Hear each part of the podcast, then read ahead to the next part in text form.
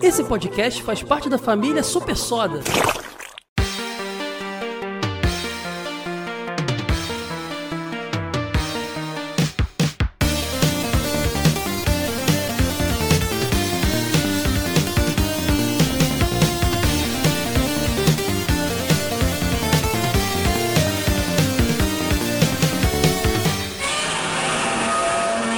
Dinotronic.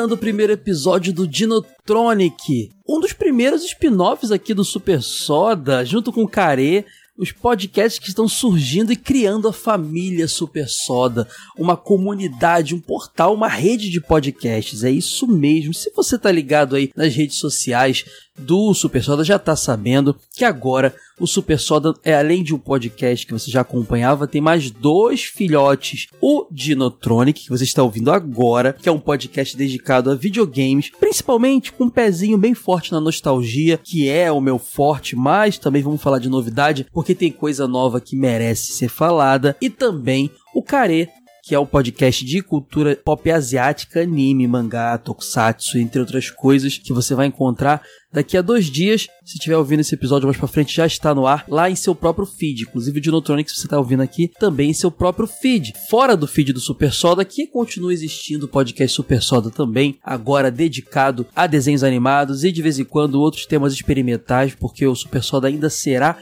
um laboratório de ideias e por que, que isso tá acontecendo, gente? É pedido de vocês mesmo. Vocês queriam me ver falando de videogames, vocês queriam me ver falando de anime tokusatsu, são os temas que vocês mais gostam e com esse, todo esse estudo de, de, de, de métrica e tudo mais, cheguei à conclusão de que esses temas de, deveriam ter os seus próprios podcasts. Por isso que surgiu o Dinotronic e o Care serão quinzenais, tá? Os três podcasts de Notronic, Care e Super Soda serão quinzenais. Assinem os três feeds aí no seu aplicativo favorito ou vá lá em supersoda.com.br e fica de olho quando vocês verem quando vão sair episódios novos. Uh, mas nessa primeiro momento, essa primeira quinzena de lançamento, ou melhor, nesse primeiro mês de lançamento, você vai ter os episódios dos três podcasts semanalmente.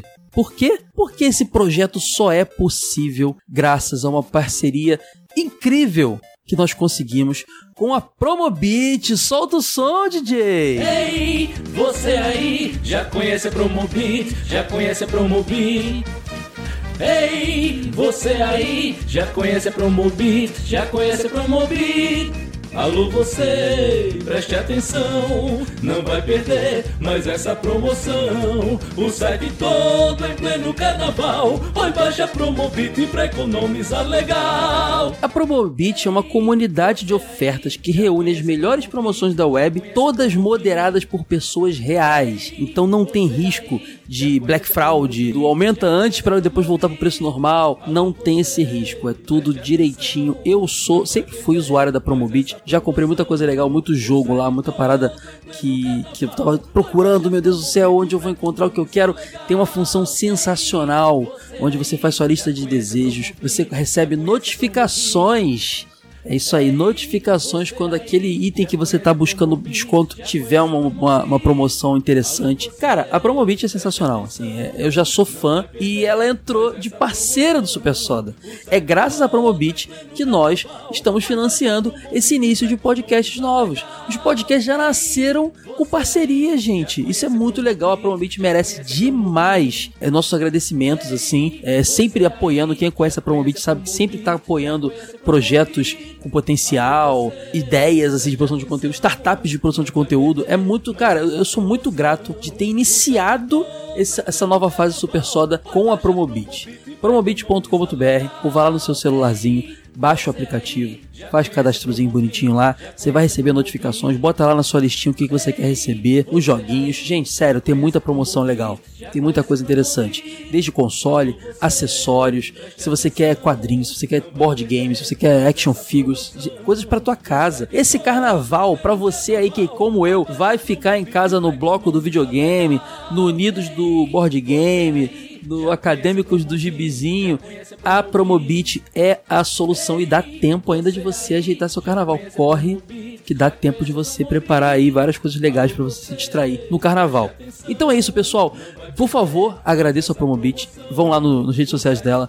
Ou agradeçam pelo financiamento aqui desse projeto sensacional que vocês me pediam e que eu estou animadíssimo de pôr no ar. O site todo em pleno carnaval. Põe baixa Promobit pra economizar legal. Depois desses recados, eu tô aqui com eles, a minha dupla favorita de videogame, Diogo Rever e Floideira, meus colegas que gravaram o piloto do Super Soda, quando falamos de. Na verdade, não o piloto, é o primeiro episódio para valer ali, quando falamos do. Fizemos o dossiê do Mario. Inclusive, esse episódio do dossiê em breve será inserido aqui no Dinotronic também, porque faz mais sentido. Obrigado, gente, por virem aqui. Valeu demais. Eu separar essa datazinha entre festas, Natal e Ano Novo pra vir gravar comigo. Opa, pra quem não sabe, estamos aqui na, nas Bahamas, né? Eu e o Diogo juntos, claro. não podia vir dividindo, dividindo um, um flatzinho aí, é isso? Flat? É quase isso. A gente tá dormindo num banheiro químico, na verdade, mas não tem crise é... não. Sabe como que eu pensei de começar esse podcast? Assim, ó, dessa seguinte forma, ver se você saca a referência, Will. Que é assim, ó. Querida, cheguei. Sabe o que, que é isso? a di família dinossauro versão robô, é isso, né? É o Dinotrônico! Ah. É? Meu Deus do céu. Gente, pra quem aí não gosta de ouvir o Vai de Reto, porque as piadas são infames, sinto muito Diogueira vai colar aqui sempre. Ele é meu parceiro, disse que Quem vai colar sempre que chamar. chamar tá é isso aí mesmo, vai ter que aturar Diogueira aqui. Fala galera, ó. Obrigado por estar aqui mais uma vez. Eu amo estar aqui com vocês. Eu amo o Will, eu amo o Caio. Beijo nas suas respectivas bocas. Uh, e, gente, vamos falar de um jogo. Eu tava pensando como estrear o Dinotronic, né? Eu lembrei que o pessoal que me acompanhava do jogo velho sempre pedia para falar de Super Mario Bros. o primeiro. E a gente nunca tinha falado lá. A gente falou de todos os outros do, do World, do Mario 3, de, de, um monte de Mario, e pulamos o, o, o, primeiro, entre aspas. Teve o Mario Bros, a gente vai mencionar isso já já, mas o su primeiro Super Mario é esse de Nintendinho, que é um dos jogos mais influentes da história. Maravilhoso. Mas é influente Nossa. mesmo, gente. É top 5 jogo influente. Eu só não digo que é o mais influente porque tem um Pong da vida que simplesmente determinou que o videogame existia. É. mas, cara, os jogos de plataforma todos, depois, depois do Mario, viraram clones do Mario. Todos, até o seu Soniczinho é um clone do Mario, de certa forma. Mais do que isso, Caio, se você for parar pra, pensar, dá para colocar o Mario no mesmo patamar que o Pong, porque o Pong definiu que era pra gente videogame caseiro, né? Então a gente teve Sim. lá aquele é, Pong for Two, é Pong for Two, aquele que isso, surgiu isso. lá nas universidades, pererê, pererê e tal. Depois ele vem no Atari ah, não, é ser Tennis for Two. Tennis, for, two, two, exato, exato. É. Depois vem na, nas universidades para ser uma coisa mais uh, difundida, né? Então você tinha dentro de casa a possibilidade de jogar aquele grande sucesso da época. O Mario, ele vem aqui, claro, antes aqui do Super Mario Bros, mas a, a, franquia Mario, digamos assim, vem salvar a indústria dos videogames com a Nintendo acabando com aquele lance do, do, do crash dos videogames, a Atari, né, em 83 e tudo. Então, eu acho que dá para colocar até o Super Mario Bros, por ser essa definição do que, que é o side-scroller e acabou. Todos os jogos que vieram depois acabaram seguindo o mesmo caminho, acaba também definindo a indústria um pouco, você não acha? Não, tenho certeza disso, né? Uhum. Tanto que hoje, tipo, a primeira fase do, do Mario, ela é, é ainda referência de estudos Sim. em game design de jogo. Tipo, tem milhares de jogos de plataforma que saíram depois e... Não, é a tela 1, traço 1 do Mario é o exemplo de, de game design, como você falar com o jogador sem falar com o jogador, sem escrever, tipo, de apresentar uma, uma cara, um jogo para uma pessoa, além de ser uma tela bacana, um jogo bacana, tipo, tem toda a, a magnitude do seu game design de início, que é o Miyamoto é expert nisso, né? Pouco gênio, né? Ah, não, um pouquinho, né?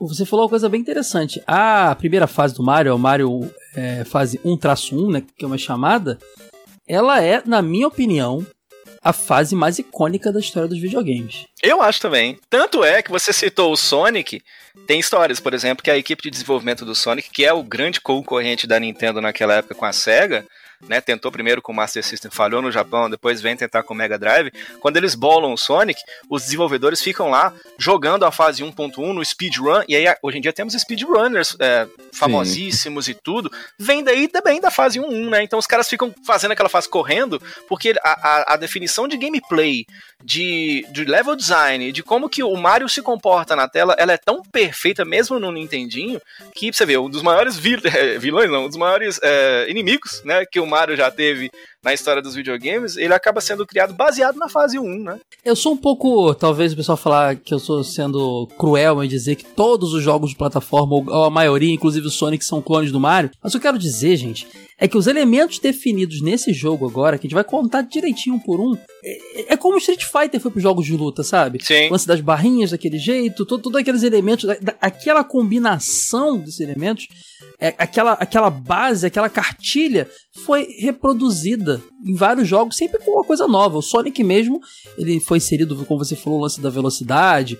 O Mortal Kombat, comparado com o Street Fighter, ele inseriu o lance da captura de, de, de, de sprites pré-renderizados e lance da violência exacerbada, mas ambos são, seguem as cartilhas de seus antecessores, que são jogos influentes para seus gêneros. E, e, eu diria que o Mario é influente não só no gênero, né? O Super Mario Bros. foi o primeiro jogo mais popular do Mario.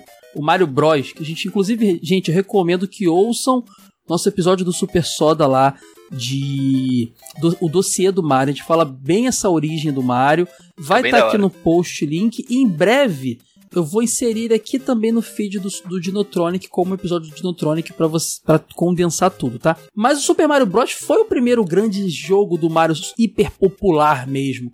Então podemos dizer que ele catapultou o personagem que até hoje é um dos mais populares. Cara, eu me atrevo a dizer que o Mario já é mais popular que o Mickey coisa que no passado era absurdo pensar. Sim. É, ele criou a ideia de mascote praticamente. A gente sabe que tinha Pac-Man e tal, mas comercializado da forma como. E Pac-Man também teve muito merchandising, mas ele aprimorou e ele criou esse lance do mascote no jogo de plataforma de tal forma que todos os jogos tinham que ser de, com mascote e jogos de desenhos animados, por exemplo, Tiny Toons, eram, eram clones do Mario também. Total, né? Assim. Que foram lançados no NES naquela época, o Gato Félix e todos os outros Exato. que acabaram seguindo a mesma mecânica, os joguinhos da McDonald's e todos os outros. E tem um diferencial, que o que, que a gente tinha antigamente, antes de surgir o primeiro Super Mario? A gente tinha muitos jogos baseados em pontuação, né? Então você tinha lá, é, você ia até certo ponto, você indubitavelmente ia morrer, né? Com certeza, uma certa hora você ia morrer. Sim. Quem que ganha enquanto estamos jogando os três aqui dentro de casa?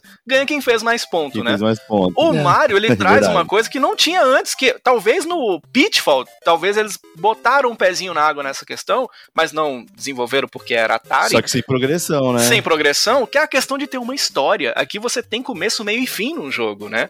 Então, e, e essa questão da, da popularidade é tão grande que você tem, por exemplo, hoje você tem Pokémon como a maior franquia da história, maior que Star Wars, maior que tudo. Mas porque é aquilo que o Caio falou, tem muito lance de merchandising também, é bonequinho que vende, não sei o quê.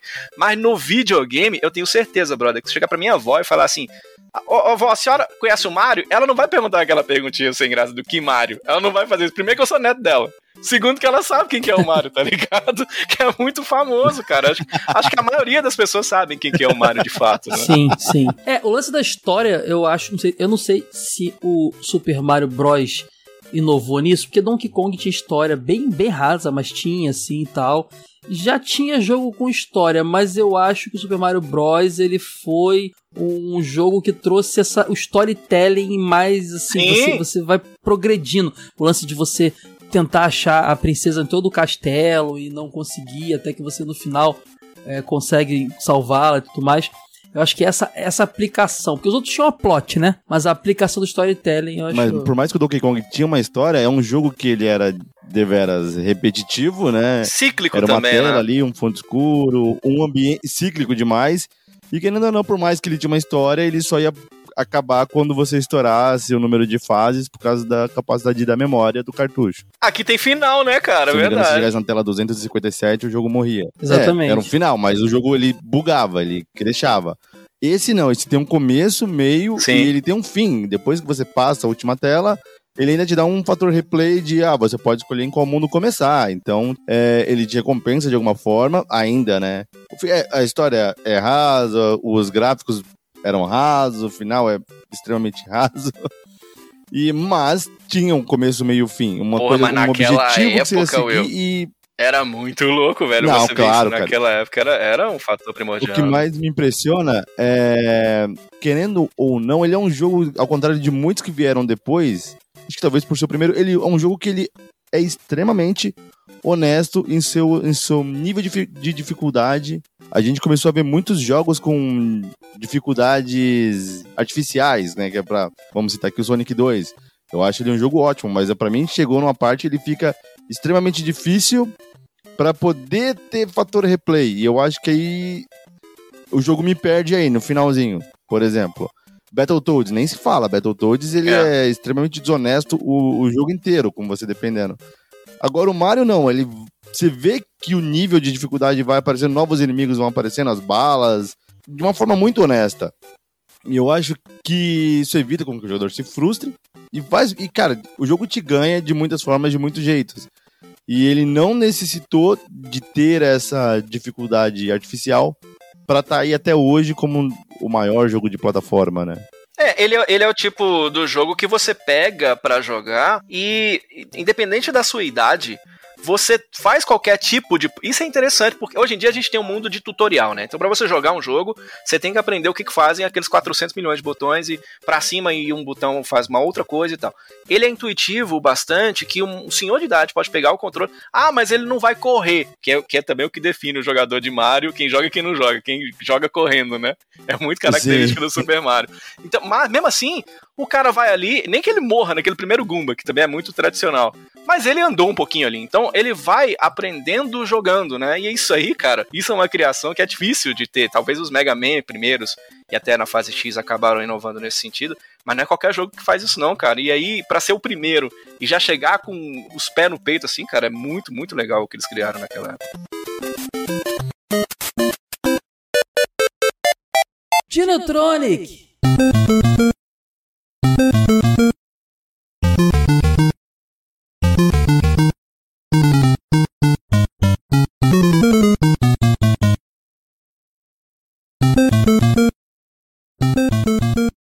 Super Mario Bros. lançado em 85 no Japão, uh, chegou em 87 no, nos Estados Unidos, para o NES, o Nintendinho, uh, lá no caso o Famicom, né? ele veio num momento muito curioso. Momento que a Nintendo estava apostando no Famicom Disk System, né? O novo, novo, novo addon ali que rodava disquete, aqueles disquetão amarelo grandões, Sim. que era um objeto, uma forma de você, que eles viam de baratear os jogos, você tinha aqueles totens disparados pelo Japão que você podia regravar o jogo no disquete. É muito engraçado isso, que que depois, na época do CD, a Nintendo quis continuar com cartuchos, né? Era o trauma, porque não deu certo, diz que foi traumatizada. é, pode crer, cara. Realmente, ela, ela tentou inovar ali, não funfou, e quando todo mundo foi, ela, ela opa, não, né? dessa vez eu vou esperar um pouquinho para ver no que vai dar. Pode crer. E o Mario era visto ali como talvez o último projeto que seria lançado para cartucho. Eles realmente imaginavam. O, o Zelda foi lançado pro Disk System, o, o, o Castlevania, eles imaginavam que os jogos, jogos grandes, RPGs, jogos é, é, Metroidvanias que necessitavam até então de, de um disquete para funcionar, a gente sabe que depois saíram cartuchos maiores, né? Então imaginava que o Mario, Mario seria o último e caiu no colo do Shigeru Miyamoto, o mesmo cara que um pouco antes, é, a gente contou isso lá no episódio do Cia do Mario, que revolucionou quando pegou aqueles, aquelas máquinas de arcade do Radarscope, né, que a gente falou lá, espalhadas pelos Estados Unidos, Sim. a Nintendo of America já ia se ferrar ali, flopou o negócio e ele desenvolveu Donkey Kong para reaproveitar aqueles, aqueles arcades e se já se tornou um cara super respeitado ali dentro logo de cara. Ele fez outros projetos ali depois disso.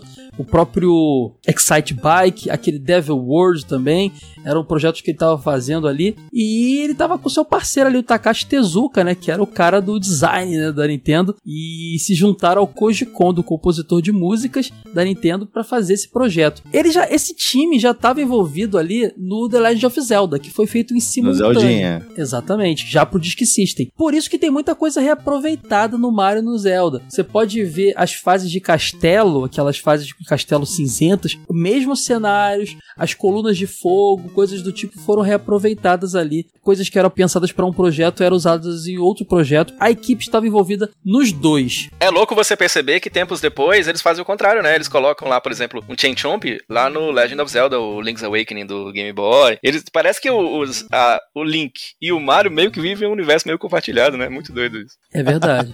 Tem várias. É verdade mesmo. E o Miyamoto, quando ele foi pensar nesse projeto, talvez motivado por essa, essa esse final de era de cartuchos, ele quis fazer de meio que um grande jogo, reaproveitar suas obras anteriores. Então ele pensou em fazer a continuação do Mario Bros, que a gente também falou no episódio lá do dossiê do Mario, que era um jogo, você já deve ter visto Mario Bros, nem que seja como extra naquele cartucho Super Mario All Stars do Super Nintendo. All Stars tinha, né? ele vinha como um jogo extra, que é um jogo de arcade que chegou a sair até pra Atari também, saiu pro Nintendinho. Era uma plataforma é, vertical, né? Então pra cima você tinha o Mario e o Luigi, no multiplayer, obviamente. Tinha o melhor item da história dos jogos do Mario, viu? Que era o bloco pau. Desculpa Desculpa, eu não faço mais essa.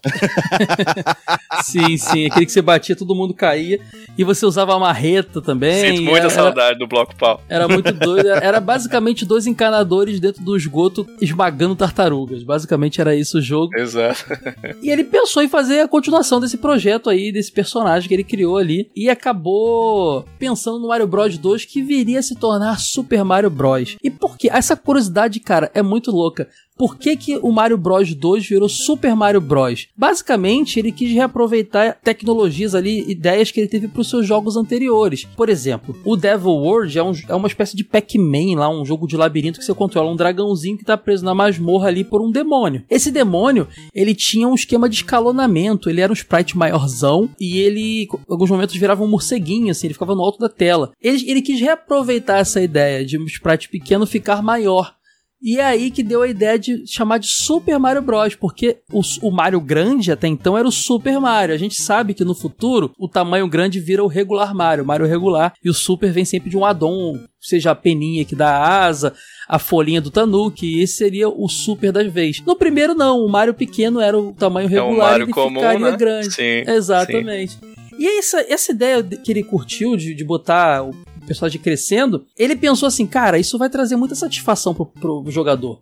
Ele começar pequeno, de repente ficar maior, sabe, dá aquela ideia de tipo assim, tô progredindo. E é uma espécie de sangue extra, né? Porque você toma uma porradinha pequena, você morre. Tomando uma porradinha grande, você só fica pequeno de novo. Então você tem um, um sanguezinho extra ali para você seguir. Então é legal pensar nisso, né? O título Super Mario Bros. foi diretamente relacionado ao lance do escalonamento de sprite que Eu vem... não sabia disso. Pois é. Inclusive, eu vou... Eu vi alguns lugares, inclusive no, no vídeo do Isui, cara, que é um youtuber que eu sou muito Grande fã, Vitor cara. Isui. Vitor Isui produz conteúdos muito legais aí, fica a dica aí do canal dele. Vou botar no link aqui, link aqui no post também. Agora, lembra de quando você era pequeno, Caio? E a gente via os manuais, por exemplo, eu tô aqui com o manual do Super Mario All Stars, né? Que é o que eu tive Sim. quando eu era pequeno. Tá me batendo uma nostalgia enorme, eu imagino que batem vocês também, quem estiver ouvindo, porque a criança, a dimensão que a criança tem é de que tudo é muito maior, por mais que ele seja menor, né? Então, uhum. quando você via algo. Lembra de ver isso nas TVs da época? Então, eu me lembro que eu conheci o Super Mario visitando lojas de na rua, porque estava vendendo lá o Super Mario com Duck Hunt na época, né? Então, vocês lembram? É, na década de 90, você ia numa loja dessa, tinha uma TV ligada, sim, mostrando sim. Uma, uma demonstração de qualquer um desses jogos. E pra gente que não conhecia, não sabia bem o que que era, era de ficar embasbacado. Cara, quando a gente via aquele personagem pequenininho, que a princípio parece meio. Como assim um encanador, tá ligado? É um, é um super-herói de videogame. Isso se você pensa com o olhar de hoje, mas naquela época ele ficava enorme na televisão que era pequena. E aí tinha aquele lance do. que a gente achava que ele quebrava os blocos com a cabeça, né? Pum, pum. E cara, a, ver aquilo quando a gente é pequeno é maravilhoso demais, cara. Tá me dando uma nostalgia só de ver no manual, saca? Você criança, não bata a cabeça em blocos. É não verdade. moeda Até e você porque, vai gente, se machucar. Ele, ele dá um soquinho pra cima, né? Cabeça não, tá, gente? Pelo amor de Deus. Eu também não, não soque bloco, não soque tijolos na rua. É. Nem ele deveria fazer isso, porque tá no manual falando que os blocos são toads que foram transformados em tijolo. Aí vem o Maris bandido e quebra os tijolos. É ele saca... é o maior assassino do jogo, né? pode crer, ele cara, é pode crer. Uh, não é de hoje que o Mario não, é, é, não é o, o herói, né? o grande Verdade. herói, exatamente. Quem, quem ouviu lá o nosso dossiê vai saber. Falamos sobre isso lá. Cara, outra mecânica que ele reaproveitou de jogos anteriores, o, o Miyamoto, foi o, o Excite Bike. Por quê? A gente tinha jogos de plataforma horizontal? Tinha. A gente, você citou aí, Rever, o Pitfall. Pitfall é um exemplo. Jogo de plataforma. Uhum. que a maioria era vertical, né? Donkey Kong, próprio Mario Bros e tudo mais. E o, e o, e o, e o Pitfall era horizontal, você é, da esquerda pra direita, às vezes uma aquela tela ideia. só, né? Às vezes tinha jogo que era uma tela. Né? E, Exatamente. E, acabou, né? e o é. jogo, ele, assim que você terminava aquela tela, por isso que era muito comum chamar nos anos 80 ali fase de tela, por causa desse jogo de Atari, Nintendinho, os primeiros, você carregava uma segunda tela de forma bem grosseira. Você não tinha um, um side-scrolling uma coisa fluida. Mas no, no Excite Bike eles conseguiram essa tecnologia e você tinha lá motinho seguindo lá o seu trajeto e a tela vai andando junto com a moto, vai acompanhando, vai carregando os novos sprites. Eles reaproveitaram essa mecânica do Excite Bike para um jogo de plataforma. Então o Mario ele não era como o Pitfall, que você seguia todo aquele trajeto, pum, parava, carregava uma nova tela. Sim. Você começava de novo da esquerda para a direita. Não, você ia de forma fluida seguindo a tela. Isso é muito legal. A tela depois ela ela travava, você não voltava mais, né? Depois no futuro a gente conseguiu ver isso evoluído é, não volta. Mais, é. Vocês já viram os estudos que os caras fazem com relação à elipse do pulo do Mario? Olha para você ver. Estamos falando de genialidade, de criação na época do Nintendinho. Esse lance de você pular e essa elipse que ele faz, inclusive a ideia de você conseguir voltar no meio do pulo, né? Que é uma parada que, ah, mas uhum. o realismo. Não, não tem problema. A gente volta no meio do pulo mesmo, volta para trás um pouquinho e tudo. Isso é discutido para quem é game designer hoje. Quem, quem, quem cria jogo hoje em dia pensa muito nisso, porque se for parar pra pensar, os caras do, do Doom, por exemplo, lá, o John Carmack lá e o outro fizeram lá um Super Mario Bros 3 pra rodar, rodar no PC. Eu lembro, deu mó treta e aí não conseguiram, é óbvio, fazer com que a Nintendo lançasse esse jogo jogo no computador.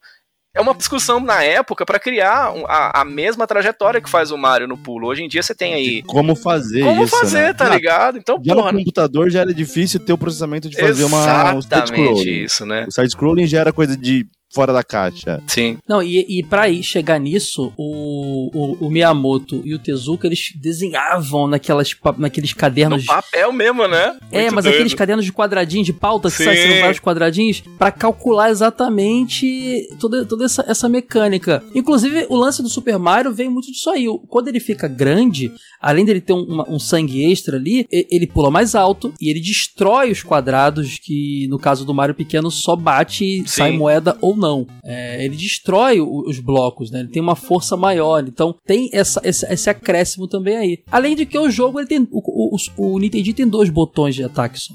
Um serve para você pular e o outro para você correr, acelerar o jogo. Isso também era uma mecânica incrível que o Super Mario trouxe, que proporcionava não só que você pegasse impulso para pular mais alto e mais longe, mas também que o jogo ganhasse uma certa dificuldade maior para o cara que estava jogando, já já estava manjando muito do, de cada fase, então o cara fazia mais um meio speedrun. Talvez essa mecânica de correr do Mario seja a base pro Sonic, cara. Eu penso isso. É exatamente Entendeu? isso. O Sonic tá sempre com o botãozinho da corrida apertado, sabe? Ah. e que é replicado em vários lugares, inclusive no Donkey Kong. E é uma tradição você apertar o botãozinho de correr com a pontinha do dedo e pular com o cantinho do polegar assim. É até estranho quando você vai jogar algum jogo e você sempre procura o botão de correr. E é estranho quando não quando, tem. E né? quando você faz o contrário, quando você passa o controle para alguém e aí você fala, joga aí. E quando a pessoa não corre com o Y, você fala, ah, ah esse cara não joga Mario, não sabe. Tá é, pode não, é bem a, inerente, né? É muito louco. bate. Não, e, não é, e, e, e, é tradicional também você jogar apertando com a pontinha do polegar o botão de correr e Isso. dando pulinhos com o cantinho Sim. do dedo sem soltar o correr.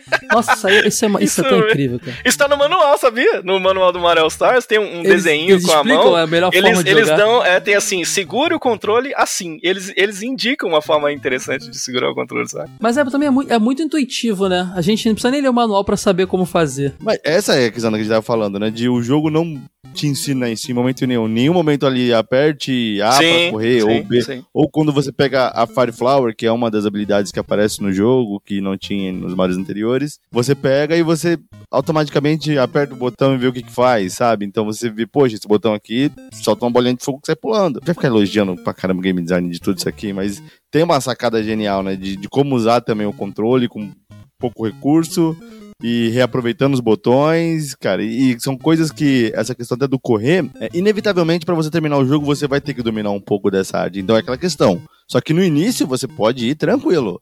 Você vai até bem longe sem apertar o botão de correr Sim. e, e terminar. Mas chega lá, lá pra frente, pô, tem uns buracos maiores, é, lugares que você vai precisar de impulso pra, pra chegar, pra subir. Então o jogo vai te exigir isso uma hora, mas ele, pô, vai bem progressivamente, cara. É, é, é genial. E, e, sabe que é muito. Você tá falando da lance de. Jogo ser intuitivo, a gente falou aqui, você falou da primeira fase e tal. Essa primeira fase foi muito desenhadinha pra ela ser meio que um tutorial, né? Mas não aquele tutorial que tem hoje em dia que o cara nitidamente parece uma caixinha de texto dizendo faça tal coisa. Não. Ele dispõe uh, os elementos para você entender o que tem que fazer. Por exemplo, você começa o jogo, de cara já tem uma, uma caixinha para você pular ali e sair o, o, uma moedinha, você já entende o que, tem, que acontece. Depois você tem o um inimigo vindo, você entende que você é, aquele, aquele primeiro inimigo, muita gente morre nele, viu, Caio? Ali é, é, sem dúvida. é o primeiro contato que a pessoa tem que fala, nossa, então peraí, tem uma dificuldade aqui nesse jogo. Até porque nos Marios antigos, até para quem era jogador de Mario, se você pulasse né, no primeiro Mario Bros, lá no, você morria se você pulasse numa tartaruga. Você é, exatamente. A tartaruga no Mario Bros, ela era. Você usava a caixa do pau que você falou, né? Ou hum. então usava a, marreto, a marretona pra matar embaixo, ela. de baixo pra cima e usava pra cima. Você não podia pular. E aí nesse, tipo, não, aqui você tem que pular em cima pra, para matar. Não, e também tem, você tem logo uma caixa de cara ali que você tem um cogumelo, né? A gente vai falar dos power-ups já já, mas é o que te dá a habilidade de crescer. E você fica meio sem saber se tem que pegá-lo ou não. Mas ele vai correr até você. Ele vai bater num cano, ele vai vir na sua direção. Ele é feito de uma forma que você inevitavelmente vai, vai esbarrar nele e você vai entender. Opa, era uma coisa boa. Até porque cogumelo a gente fica pensando, caramba, cogumelo é ruim, né? E aquele tipo de cogumelo, se você vê, ouvinte, por favor, não coma. É verdade, é. É só pro joguinho, não pra vida real. A, a, ideia, a ideia do Miyamoto com cogumelos, eu li em muitos lugares aí, não sei até que ponto isso é verdade, que ele se baseou em lendas japonesas, né? De, de, de cogumelos que davam habilidades para os heróis, os personagens e tudo mais. Mas você pode também pensar que é uma grande viagem de cogumelo, né? Porque esse mundo de Mario é uma loucura só. Vocês já viram que o, o, o cogumelo dele existe na vida real? Sim, é baseado Sim, no cogumelo real. É, a manita moscaria, parece que chama, né? Igualzinho, né? O cogumelo, né? Igualzinho. É exatamente aquela vermelhinha com pontinhas brancas, né? Outra coisa legal desse jogo pra caramba, assim, legal entre aspas, né? O jogo tinha limitações de espaço, como a gente mencionou. É, eram três equipes ali, uma cuidando da equipe do Kondo, criando a, a, trilha sonora e os sons, a equipe do do, do Tezuka. Tezuka criando todo o design de personagens pra caramba, e a equipe do Miyamoto pensando nas mecânicas. Todo mundo tinha um limite de espaço que poderia usar. Ele dizia que tinha que sobrar 10% do espaço livre, porque depois tem a, a fase de corrigir bugs também. Então, assim, a ideia deles era muito megalomaníaca pro que tinha disponível, então era tudo contado. E aí você vê umas coisas interessantes. Ter reunião para negociar bits, tá ligado? É. Tinha. E você vê coisas interessantes, cara. Se você reparar no sprite da nuvem e da graminha no chão, é o mesmo. É o mesmo. Né? É. é. o mesmo, cara. E digo mais, um dos inimigos, a gente pode até falar dos inimigos agora que você encontra. Um dos inimigos que são os Gumbas, que é uma espécie de bichinho marronzinho achatado, é um o sprite do cogumelo do Power Up ali que você Sim. pega, só que alterado com o olhinho na cor do marrom. Então, assim, tudo é reaproveitado pra caramba no jogo, sabe? Pra você poder ter. É, ocupa menos espaço e criar mais personagens ali. Isso é legal pra caramba. É, a gente já disse isso no outro episódio, inclusive, que acho que a genialidade tá não só em tudo que a gente tá falando, mas com a questão de recursos. Hoje, uma galera tem recursos limitados. Você, pô. O, o seu papel de parede hoje tem mais espaço, mas é, ocupa mais espaço do que a Honda esse jogo, Sim. por exemplo. Né? Uma foto que você tira no celular é maior do que o Super Mario Bros. É muito maior que isso, então, Não. tipo, é um espaço é limitadíssimo é tão louco isso, esse lance, e a gente, é, como disse o Will, vamos ficar babando aqui na inovação, mas é porque não tem como não fazer isso, porque mesmo com toda essa limitação, qualquer, ele definiu tanto a indústria dos videogames que pensa para você ver, só, de, só essa mecânica de você pular em cima do inimigo para você derrotá-lo, não tem um jogo de plataforma que você jogue depois que você jogou Mario na sua vida, tem, sei lá, 32 anos que eu jogo videogame. Todo jogo de plataforma você vai querer, primeira coisa que você vai tentar fazer é pular no bichinho. Ah, e tem, tem vários jogos que não são assim. Não você não vai pular no bicho para matar o bicho. Um tá exemplo disso, o maior plataforma de todos os tempos, Rista. Eu vou requentar essa piada aqui também pra galera poder ah, gostar do o Rista você não pode pular em cima, você tem que esmagar, mas a primeira vez que eu joguei, é óbvio que eu pulei em cima do Tenta inimigo. pular no bichinho, né? Então é, É, muito no, doido no, isso. Shovel Knight você tem que pular, mas você tem que apontar a pá pra baixo, por exemplo, né? Tem um a mais. É, Exatamente. Shovel Knight, que é mecânica requentada do DuckTales, é exatamente a mesma, né? Sim, da mesma sim. É coisa. do tio quando eu jo- Patinhas, né? De É, quando eu joguei bengala. DuckTales, eu pulei sem a pá também e me ferrei. Inclusive, eu sou doido- doido pra falar desse DuckTales aqui, A cara. Vamos bondade, falar o. DuckTales é muito bom jogar assim, cara. É, ele merece, a gente tem que falar dele. Coisa muito linda.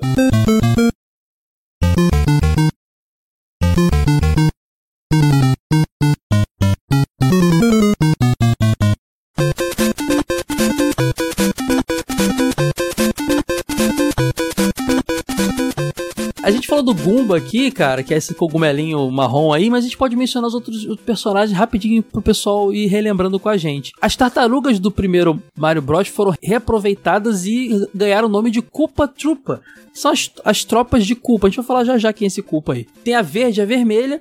E tem também a, a- as voadoras, né? A paratrupas, que são com as asinhas. É, os O paratrupas. legal dessa, dessa mecânica é que você, quando você pula no Goomba, você mata ele, mas quando você pula no Culpa Trupa, na tartaruga, ela entra dentro do casco. Você pode chutar o casco e aproveitar ele pra matar uma sequência de inimigos à frente. Ou, como todo mundo faz, se matar. É, se você esbarrar nele. Mas ela, depois do tempo, sai do casco, ela tá só escondida. A paratrupa, a quasinha, só- você tem que dar dois hits pra você poder. Sim. Primeiro você dá um hit, ela perde a asa.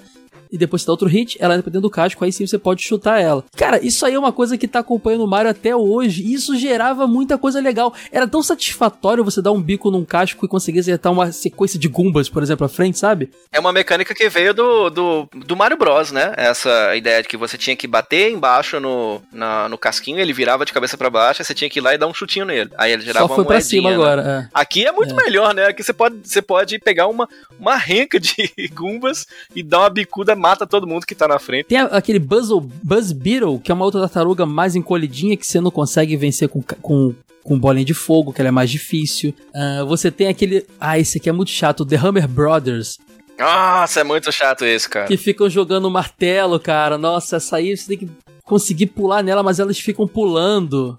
Não, se você não tiver com a Fire Flower, você tá muito ferrado. É, o Spine, o Spine, né, que é aquela tartaruguinha espinhosa que anda por cima da, ela consegue subir parede, andar no teto assim, é- essa Chatinho também ele, As viu, fases cara? de castelo, elas são muito chatas. Ah, o famoso Laquito, que acompanha até hoje. Aquilo que tá até hoje, né? Sim. Que é a tartaruguinha em cima da nuvem, que fica jogando em cima de você a- as spin, spines eggs, que são uns ovinhos que te machucam. As próprias Piranha Plant, né? Também tá aí até hoje em tudo, até no Piranha Mario Kart. Plant. É um clássico, que é a planta carnívora que sai dos Sim. canos. A gente vai falar já já dos canos também. Pode crer, Piranha Plant, um clássico também. Tem o Chip Chip, que é aquele peixinho que na fase da água você encontra, que é bem bonitinho também, tá até hoje. Não, e tem uma fase, inclusive, que você tá na, na ponte, isso vai vir pro filme novo agora, eu achei massa demais a referência, que você tá andando na ponte, vem voando um tanto desses peixes, assim, você tem que é, ficar esperto. pula, né? te, te pega, pode crer. E batendo, batendo as nadadeiras, velho. Essa cena deles pulando na ponte se repete em vários Marios, cara. Sempre Sim, sim. Tem Muito o legal. Blooper, que é a água viva também, que você encontra na água. Tem um que é muito legal, cara, que. que Você vê que o design deles são sempre muito simples, mas muito interessantes. O Bullet Bill, que é a bala de canhão. Que você. Esse é incrível, cara, é incrível. Cara, isso até no Mario muito Kart rola. reaproveitado na franquia, né, cara? Sim. É um power-up do Mario Kart. Quando você tá lá atrás, você pega e você passa todo mundo, lembra? Sim!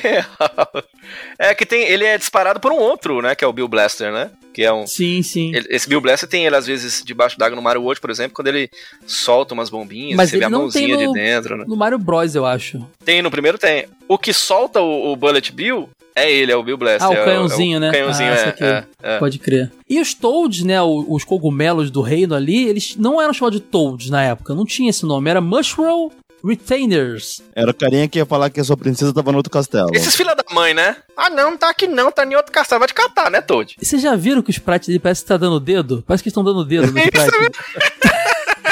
o Mario não tá aqui não, seu otário. Vem É a A Princesa Peach, que na época não chamava Princesa Peach, era a Princesa Toadstool. A gente conhecia pelo desenho animado Eu de Princesa Cogumelo. desse nome lembra? de Toadstool, eu achava interessante. Toadstool, é, pode crer. E o vilão da história, que é o Bowser, que é o rei dos Koopa, né? O King of Koopa, que é baseado. A ideia inicial do, do Miyamoto quem conhece a mitologia chinesa e conhece a Viagem ao Oeste, né, Sayuki ali, que influenciou várias histórias, inclusive Dragon Ball, que é a história do macaco Goku, Son Goku, que tem que chegar. É, é, é, eu não sei explicar bem a história porque eu não, não conheço, mas ele enfrenta vários inimigos até chegar no Rei Touro. O Rei Touro, que é o grande inimigo da história. Esse ah, Rei igualzinho. Touro era pra É ser o, o vilão, só que eles depois fundiram a ideia com tartaruga, afinal de contas, as- os culpas, as tartarugas são o povo do mal, e ele é o rei culpa, então você vê que ele é um tartarugona com chifre de touro. Então é a Caraca! fusão da, da ideia dos culpas, né? Do rei dos culpas, com o rei touro do Viagem ao Oeste aí. Que no Dragon Ball, o, o, o rei touro virou o pai da Tite, né? Que casou. Era, era É o, verdade. Esqueci o nome dele agora, cara. Aquele mas é- grandão, né? da história, É, ele nossa. foi adaptado dessa forma. Todas as vezes que alguém adapta Rei o Viagem Cutelo. ao Oeste. É o Rei Cutelo, isso. Sempre que alguém adapta Viagem ao Oeste, usa o, o- de alguma forma o Rei Touro, que é o vilão da história ali, do- dos personagens, né? E a, e a forma de vencer ele é muito fácil, sempre, porque é, os, os culpas que aparecem em cada castelo eh, são chamados de fake culpas, né? Só o último que é o verdadeiro. E isso é uma coisa engraçada, porque virou tradição nos jogos do Mario a luta final com Bowser ser ruim, né? Ser fácil. Nessa você precisa pular por cima dele e achar um machado que vai derrubar a ponte que ele tá. É claro que a cada nova fase fica um pouquinho mais difícil, mas nunca é tão difícil assim. É. Todo o trajeto pra chegar nele é muito mais complexo do que a luta final em si, né? A mecânica de chegar nele já é muito massa, porque se for para pensar, o Mario, até, sei lá, pouco tempo atrás, as fases são muito pequenininhas, né? Em dois minutos você faz uma fase do Mario. E aí você Sim. faz quatro fases até chegar no castelo onde tá o Koopa, né? E depois veio ser chamado de Bowser. Mas eu chamava de Copa por causa do desenho que passava Do na Globo, desenho. né? Que o Mario falava, o desgraçado do Copa! No manual já era Bowser, era Bowser King of É, Koopa. então é, era fácil de chegar nele e só dificultava mesmo quando você tava mais para as últimas fases ali, que ele também solta uns martelinhos e tudo, Os e você tem, martelinhos, tem que né? desviar. Ele solta aquele fogo ao contrário, né? O fogo dele é ao contrário, vocês já repararam? Ele, ele solta o fogo ao contrário. É, E aí você tem que às vezes passar por baixo ou, ou desviar de umas pedras e, e pular numa Ele plataforma. fica jogando fogo quando você tá mais próximo, você tá teoricamente longe da ponte, você já viu ele já O foguinho já tá você. comendo ali, é. quando você vence o, o Bowser, os fake Bowser, sempre você vai pra uma, um- uma área que é onde estaria a princesa escondida e você encontra um desses Toads lá dizendo pra você: Sinto muito, Mario, a princesa está em outro castelo. né? Então, assim. É, é é sempre meio frustrante essa, essa, esse momento, até que no final você realmente consegue salvar ela, né? essa mãozinha é engraçado, essa referência do, do Mario com o Toad, assim, é que tem esse dedinho que ele tá apontando pra nós, assim, feliz, né, no- aqui no NES.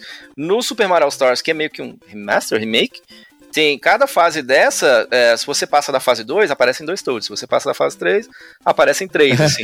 então eles fizeram essa gracinha. E no Super Mario Bros 3, é a princesa que sacaneia. Ela que fala, ah, desculpa, mas a princesa tá em outro castelo. Vai te catar você também, viu, princesa? Tô passando por isso tudo aqui pra você ficar fazendo piadinha com minha cara. E são oito mundos, sempre com quatro fases cada um. É, obrigatoriamente, a última fase é sempre um É o castelo, né? castelo. Exatamente. Tem uma, uma história aí que rola, que é o, o Minus World. Minus World é um erro que ficou no jogo, que é um mundo que você acessa fazendo uma sequência de coisa bizarra com o Mario Já não fiz, hein? Já fiz, Já, já, já entrou É, no Minus World? Já, você chega no, no finalzinho da primeira fase, aí você fica num ponto específico, pula meio que de costa, aí ele entra na parede e você entra num da, sabe aqueles canos? Porque isso também é muito louco do Super Mario, porque é, eu joguei ele no Mario All Stars, você podia salvar, né? Aí quando eu comprei meu NES e comprei o meu Mario com o Duck Hunt, eu falei, não salva esse jogo. Muitos anos depois, depois de ter zerado, eu descobri que tem a manha, não sei se você aperta pra baixo start e você volta na fase que você parou, nunca soube disso na época.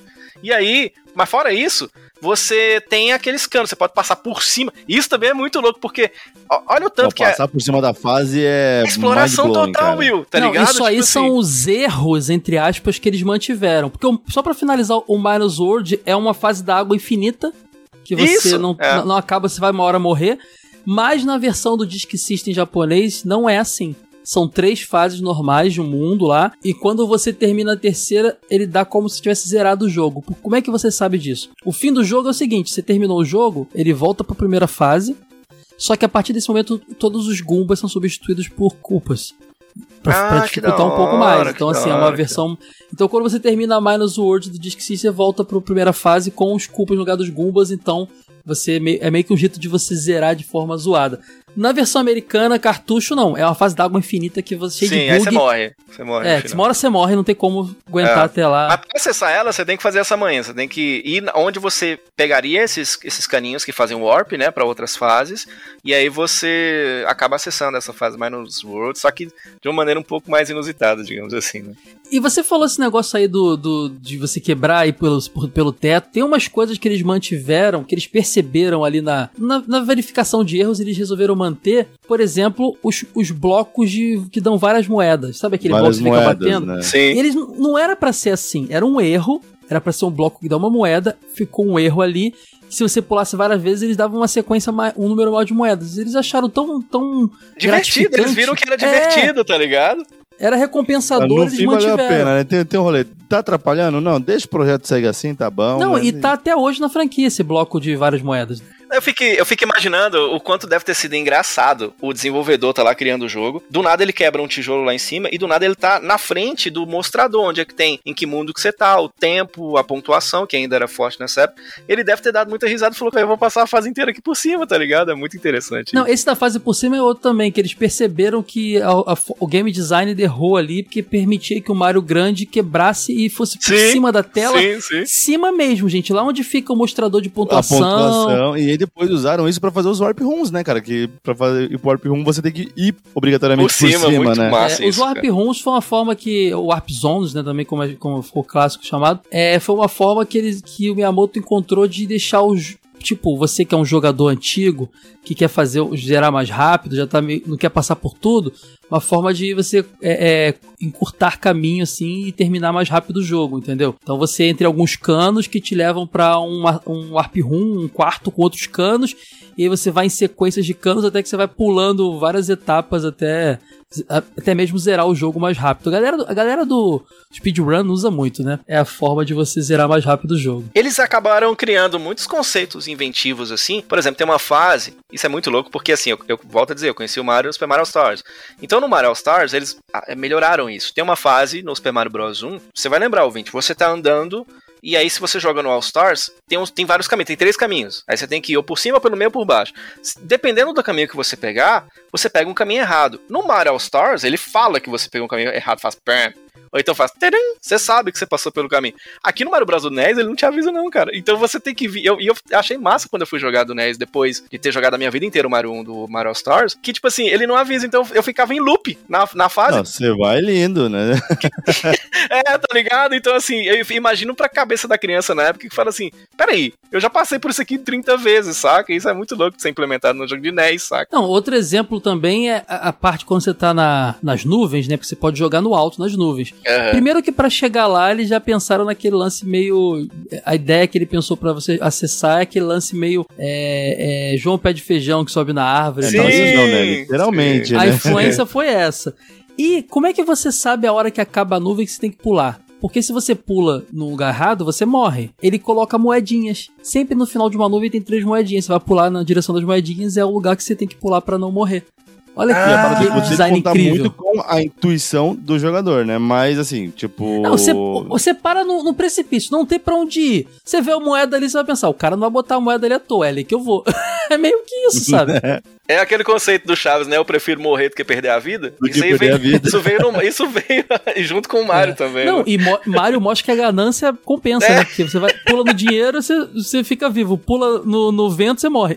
Pega o New Super Mario Bros 2 do DS, o conceito dele inteiro é de pegar moeda, tá ligado? Então, o é. Mario é um ganancioso. Tem esse lance da nuvem, tem a fase aquática também, que é, deixou Nossa, muito... e a música da fase aquática, nossa! Foi o início, foi o início do ódio das pessoas por fase aquática, que ela é difícil, você difícil. tem que lidar, você tem que nadar e fugir dos, dos inimigos, e tem toda aquela lance da, bem pensado, né, da da gravidade embaixo d'água. Te puxa, né? Te puxa, muito louco. Exatamente. Nos, nos, buracos. É, é uhum. sensacional, assim, e você tem os castelos e o Underworld, que é, são as fases dentro, baixo da terra, né? E as fases acima normal. A ideia deles, do Miyamoto, era que tivesse muito mais formas de jogar.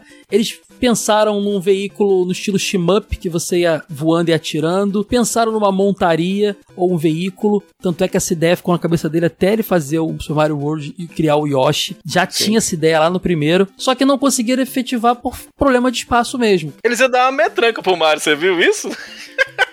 Eu já vi falando essa história aí, cara. Eu até achei, Will, que o Mario tava meio revoltado porque ele vive passando por uma fase difícil, sabe? Aí falou, vamos, dar um revólver na mão dele. Mas ainda bem que isso não foi implementado, tá ligado? Não, mas você não sabe. Essas ideias todas do, do veículo que atira, voador, do veículo. Tudo isso aconteceu, foi implementado no concorrente do Mario, Alex Kidd, né? Foi o primeiro ah, concorrente do Mario. Real, real, Olha que real. doideira. Ah, você não consegue, não? Aqui no console da SEGA conseguimos. E fizeram. Engraçado demais isso. Muito cara. louco. É, botaram no, até no Mario do Game Boy, né? O Super Mario Land tem uma fase de Sim, navinha e tal. Exatamente. Ele ficou com isso na cabeça e enquanto ele não criou essas ideias, ele não sossegou. É impressionante. Miyamoto é um cara, é um cara determinado no que ele quer fazer.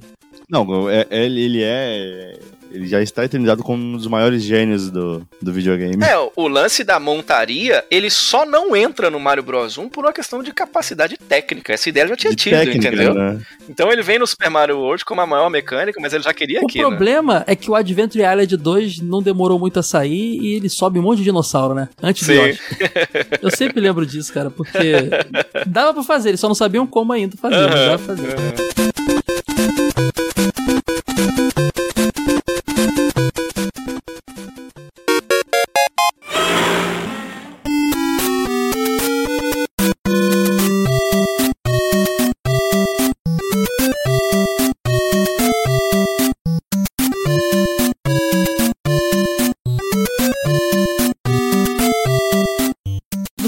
Da música da fase da água, o pessoal que tá ouvindo esse podcast já ouviu várias. Ele tá todo trilhado com a, as, as músicas clássicas do Mario, mas aí que a gente tem que falar um pouco do trabalho do Koji Kondo, né, cara? Que é um cara que conseguiu tirar leite de pedra, porque ele lidou primeiro com a limitação sonora que o videogame trazia, e eu não falo do NES especificamente, eu falo de videogame no geral, porque você ser compositor e ter que trabalhar com com aquela, com aquela limitação, acho que eram três canais de áudio só que você tinha e um outro para. Se não me engano, era quatro e um para os efeitos dos jogos, né? É, tipo, eu acho que o terceiro, é, era, o quarto era só pra telha branca, chiar. Tinha uma, uma história dessa, era bem limitador. A limitação sempre faz com que a pessoa seja mais criativa, né? E no caso dele, como um compositor, ele foi muito criativo a ponto de ele criar temas que são utilizados até hoje nos jogos do Mario. Os temas do Mario eles são alterados, adaptados para outros jogos, para outros, tipo, para outros universos que o Mario possa estar, mas os mesmos temas estão sempre lá e são icônicos. Você ouve o tema do Mario, cara, é, é como você ouvir a marcha imperial do Darth Vader, é como você é, ouvir o tema do é Indiana isso. Jones, do Superman, são temas Sim, ultra marcantes. Eu vou botar antes da gente continuar, o pessoal ouvir uns, já estão ouvindo, obviamente, no podcast, mas olha, olha esse pedacinho aqui por exemplo, do overworld, da parte do, do, do mundo normal.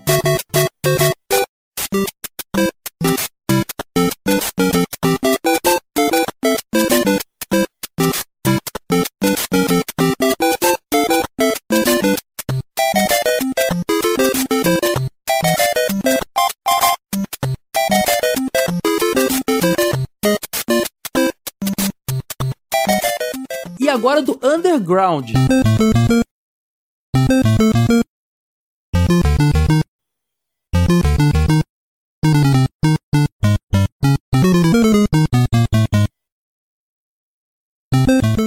Também o tema do castelo.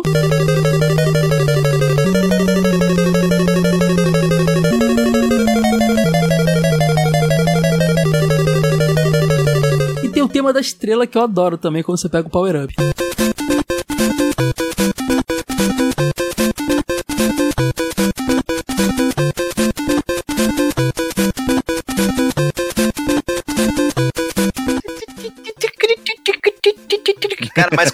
Kondo, cara, Koji Kondo é, é um mestre, né? O cara pensa que ele teve a ideia de criar essa música do Overworld pensando na dinâmica do Mario andando na tela. Ele falou assim: olha, eu vou tentar. Como é que se cria isso? Eu sou músico, eu tenho dificuldade de entender o que esse conceito. Não, eu vou criar aqui uma música que a música vai acompanhar os movimentos do personagem na tela. É muito louco isso, Mas cara. sabe por quê? Isso, isso foi uma questão da equipe, porque acabou que geralmente o jogo é todo feito e no final é feita Vem a, a trilha, né? Como eles tinham que trabalhar com o que tinha de espaço, eles iam.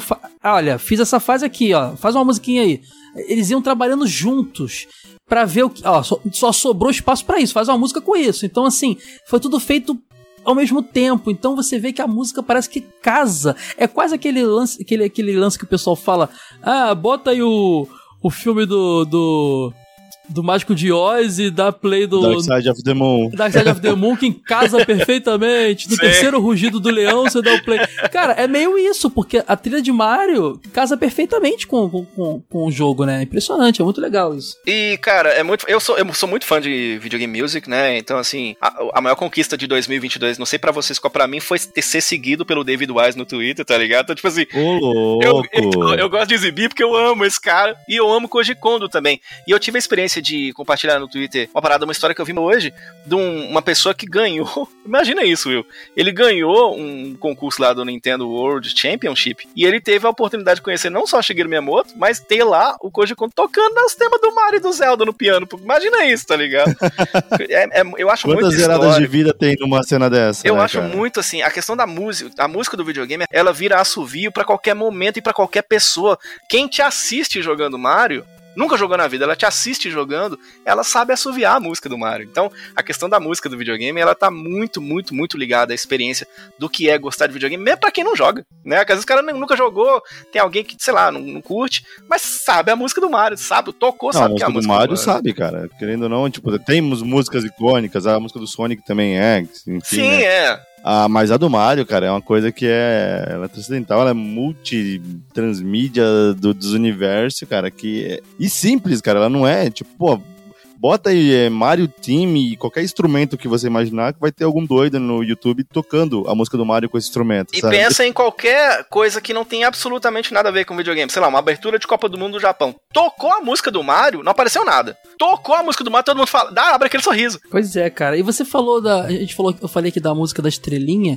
a gente esqueceu de falar dos power-ups do jogo. Sim, que não são tantos como depois a franquia vai ganhar. A gente tem a, a, a Fire Flower, né? Que é a flor de. Primeiro a gente tem o cogumelo que dá a habilidade de crescer, né? Que é o cogumelo vermelhinho e branco. Já é bem da hora, né? Já é Exatamente. É você cresce ali, tem toda aquela parada que a gente falou. Existe um outro cogumelo que é o do One Up, que é um verdezinho que quando você pega, você ganha uma vida. Essa vida extra, que é as vidas que você perde quando você morre, você você, você acumulando é o tal do prefiro morrer do que perder a vida. É exatamente. Exatamente. É, tipo você tem outra forma de ganhar elas que é pegando 100 moedas na fase. Então você tem essa, essa forma de pegando 100 moedas, aí explica um pouquinho o lance da moeda. Até porque o jogo, gente, tem pontuação também. Você mata o personagem, o inimiguinho, você ganha 100 pontos. Você pega a moeda, ganha pontuação. Quanto mais alto na, no mastro ali no final da fase, mais pontos Isso também define quem joga e quem não joga, não é verdade? O fim de cada fase é um mastro de bandeira que você pula, e quanto mais alto você pula, é verdade, mais pontos. É um modo de polidência, né? Ele fica ali descendo é. no, no, no Mas por que isso? Isso é porque o jogo ainda estava muito relacionado com os arcades, né? O lance de acumular pontuação. Sim, existia, isso era muito presente, né? Além da dificuldade do tempo, você tem que terminar a fase num tempo determinado. Quando você tá acabando o tempo, a música acelera, então fica mais fica mais adrenalina e tal. Então tem tudo isso. Outro power-up que tem é o Fire Flower, que é a flor de fogo. Quando você pega, você tem a habilidade de tacar bolinhas de fogo, que facilita o jogo demais, você acerta os inimigos longe. Isso é massa que a roupa dele muda, né? A roupa fica dele fica de outra né? cor, é. né? Se você tiver pequeno, você pegar a flor, você só cresce. Mas se você tiver grande e pegar flor, você ganha esse poder de fogo. E tem a estrela, cara. A estrela que dá, muda a música do jogo, fica uma música própria. O Mario é, fica invencível. Ele toca no inimigo, ele já mata o inimigo. Esse conceito de invencibilidade também, aí ele definiu não só os jogos de plataforma, todos os outros jogos que vieram depois. É verdade. Porque a gente depende de essa questão de é, colisão nos jogos, dependendo da forma com que você está jogando um jogo lá, o inimigo te toca, você depende de uma certa invencibilidade para você se recuperar, porque senão você vai ficar morrendo, morrendo, morrendo até, até, até, morrer, né? Por uma colisão que você teve com o inimigo. Aqui não, aqui você tem um power-up, tá ligado? De invencibilidade. Aí você se sente o super-herói mesmo, né? O tal do Super Mario, né? Muito massa. É, você Exatamente. se empolga, como a a sua invencibilidade acaba e você continua correndo pra cima dos bichos e morre. Cai, e cai no buraco, né? aprende... né? É, e aí você aprende que não é assim tão é, fácil. E que o que é bom dura pouco. Sabe um negócio que é muito massa, que é relacionado à pontuação que a gente falou, e que é uma parada meio escondida, depois que a gente descobre como é que funciona, mas a gente acha que é meio, meio escondido mesmo, que é o lance de que dependendo da pontuação e do tempo que você termina a fase, você chega no castelinho e estoura uns fogos de artifício, né? Vocês lembram disso? Sim, é verdade. Então aqui é uma comemoração mesmo, né? Pô, você não só passou da fase, pera aí que nós vamos comemorar com fogos agora, né? Então dá mais ainda aquela sensação de dever cumprido. Vamos soltar né? fogos? Vamos soltar fogos? É. Não, não vamos. Tudo que a gente falou aqui desse jogo mostra como ele foi revolucionário e como. E achei legal a gente pontuar essas curiosidades que a gente pontuou que mostra também como essas, essa, esses elementos que determinaram os, os, próximos jogos que iam ser lançados do gênero e até de outros gêneros são elementos que foram pensados assim de reaproveitamento de ideia ou de formas assim de, de burlar de problemas com espaço de cartucho e tudo mais. Cara, o lance do Disk System não deu certo e poxa, saíram vários outros jogos de cartucho do, do NES que eram idênticos ao Mario. A gente mencionou aqui o, o, o Gato Félix, o próprio DuckTales, eles traziam suas novas mecânicas, mas a base do jogo de plataforma side-scrolling era a mesma que a gente conheceu no Mario. Então, assim, Sim. é um jogo muito importante. Não poderia ter sido outro tema para inaugurar o Dinotronic, não poderia ser outra galera falando comigo, já que a gente fez aquele dossiê do Mario e ficou sensacional. E eu amo vocês dois de paixão. Oh. É, Mario não, é, é um jogo extremamente influente, o Super Mario Bros. Ah. Porque. porque ele atualmente está na sexta posição dos jogos mais vendidos de todos os tempos, cara. E ele já foi por muito tempo o mais vendido. Ele tá atrás de é, do PUBG, do Wii Sports, do GTA V, do Tetris do Minecraft. Olha que é, impressionante. E, e é o tipo de jogo, já pararam para pensar? É o tipo de jogo que você não importa o videogame que você tenha, você quer comprar ele de novo? Vocês já notaram isso? Pega o Sim, Super... cara, uhum. quantas vezes ele foi relançado, quantas né? Quantas vezes ele saiu, assim. saiu pra tudo, né? Ele já tem mais de 58 milhões de cópias vendidas. E esse lance de relançado é uma verdade, porque ele já saiu pra console pra caramba. Ó, ele, ele saiu pro arcade, ele saiu pro Nintendinho, ele saiu pro Game Boy Color. O legal é que no Game Boy Color a, a tela manteve a proporção, só que aí a câmera mais, acaba se mexendo. Mais aproximada, né? é, é. E pode voltar, né? Na versão do Pode voltar. Tem Game Watch, tem PC aquele 8, 801, tem vários PCs, na verdade, que, que lançaram ele. Super Nintendo também lançou ele lá na coletânea All Stars, que o, o, o Rever falou aqui, que são vários remakes, né? É, do jogo, com gráficos melhorados, que, pô, se você quiser jogar uma versão você pode, tanto no Switch agora, se você assina o, o, Switch Online, tem, tem a biblioteca do Nintendinho do Super Nintendo, você pode jogar a versão do Nintendinho que tá lá, pra você ter a experiência completa. E eu acho que ainda é minha favorita. Não é um jogo só para você jogar e entender de onde saiu, não. O jogo é bom até hoje, gente. Até hoje ele é gostoso não, ele de jogar. É muito jogável, cara. E pode jogar a versão do All Stars também lá, que tá na coletânea, que é mais bonitinho, mais bem acabado e tal. É, o massa de jogar no Nintendo. Porque eles lançaram a versão safada pro Nintendo Wii, né? Do Super Mario All Stars, comemorando 25 anos, que era só o jogo do Super Nintendo num CD, tá ligado? É verdade. Mas no Nintendo Switch é massa porque é online de fato online. Eu, eu tive a experiência de jogar Super Mario Bros. com um brother que tava na casa dele. Ele jogava uma fase e jogava outra. Então, assim, é a experiência cara. que eu tive na infância de jogar lado a lado e que eu sinto muita saudade disso. Mas agora, tudo bem, você pode jogar com alguém. Eu posso pegar o Will, que tem um Nintendo Switch, o Caio também tem outro. A gente junta e faz uma jogatina, assim. Onde tiver Super Mario Bros, cara, tá eu lá jogando Super Mario Bros, saca? Exatamente. Então, assim, o jogo tá disponível para você jogar. Saiu na biblioteca do, do Virtual Console pro, pro, pro, pro Wii, pro 3DS. Cara, formas de jogar Super Mario Bros. são várias eu lembro de jogar até uma versão de DOS, que eu não lembro se é oficial ou se não é, mas no meu colégio, na aula de informática, joguei tinha o Mario pra caramba Bros. Lá. isso, joguei pra caramba. E se você não tiver nenhum desses videogames, também tem um. Pode botar aí algum jeito de jogar. E vacilar, você acha um navegador online para jogar isso ah, Com exatamente, certeza. exatamente. Recomendo muito. É, dificilmente alguém não jogou Mario Bros, Super Mario Bros. Mas se por um acaso você está nessa lista de pessoas, você deveria jogar não só para você conhecer a história dos videogames, mas porque ele é bom. É um jogo muito bom. É Nintendo ou nada.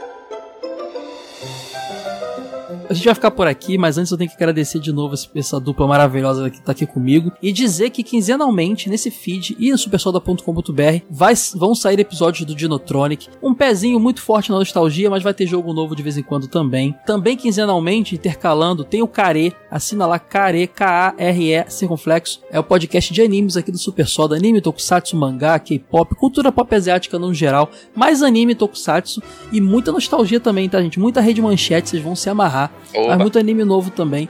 Então procura aí no seu agregador também supersoda.com.br e o podcast Super Soda continua existindo, abrangendo todos os demais assuntos.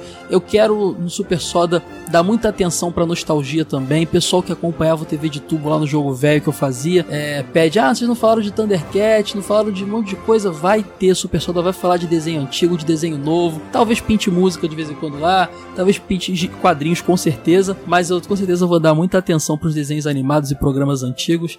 Então é isso. Assim que está o escopo do Super Soda nesse momento, agora uma rede de podcast. E é claro, novamente lembrando que isso só está sendo possível graças à parceria com a Promobit, a comunidade de ofertas e de descontos alimentada pela comunidade, moderada por pessoas reais, séria, que faz um serviço muito bacana, que eu sou usuário e fã e admirador tanto dela como aplicativo, plataforma, como também essa esse lance dela de, de apoiar ideias novas e tudo mais. Então, assim, é muito, é muito orgulho mesmo isso estar acontecendo em parceria com uma marca que eu admiro tanto. Assim, é, eu acho que eu tô vivendo profissionalmente a melhor fase da minha vida como comunicador e tudo mais. Então, vivam isso comigo, gente. Tô feliz tô com gás, vai ser legal. Então acesse lá promobit.com.br, procura aí o aplicativo no seu celular, usem o serviço, vocês vão gostar muito. Valeu Promobit, obrigado! E agora falar, meus amigos aqui, me despedir dessa dupla maravilhosa. O Floyd já prometeu que vai colar aqui praticamente todos os podcasts do Dinotronic. O Rever vai colar aqui sempre que eu chamar também, que eu sei. Quando no 10 a gente remarca, mas ele, claro. tá disposto a colaborar. Mas o Rever faz um monte de outras coisas, né, Diogão? O que, que você faz mais na internet? Cara, eu sou, eu sou tipo o Mario, né? Eu sou aquele cara que fica aí tentando salvar as princesas. Vários empregos, né? Já foi tenista, já foi motorista de kart. Piloto, já foi... tá ligado? Tem que salvar a princesa que é sequestrada por uma lagartixa e depois no fim dar um beijo no nariz. É podcast, né? Boa. Mas, assim um beijo no nariz? de qualquer forma, eu tô sempre lá no Vai de Retro, galera. Então, quem tiver a ousadia, a coragem de ouvir um podcast que fala de humor e também de joguinhos antigos, a gente vai contar com a honra de contar com a sua audiência também, é lá no vaidretro.com.br. Estamos também em todos os agregadores e tudo. É isso aí, ficamos por aqui, pessoal. Repetindo, Care, Dinotronic, novos projetos do Super Soda. Você, para facilitar, supersoda.com.br. Lá você vai entender tudo. Ou nas nossas redes sociais, SuperSodaBR, arroba SuperSodaBR em todas elas. Tá bom? Ficamos por aqui. Beijão, tchau, tchau. Super Soda é uma soda que comeu um cogumelo, mano?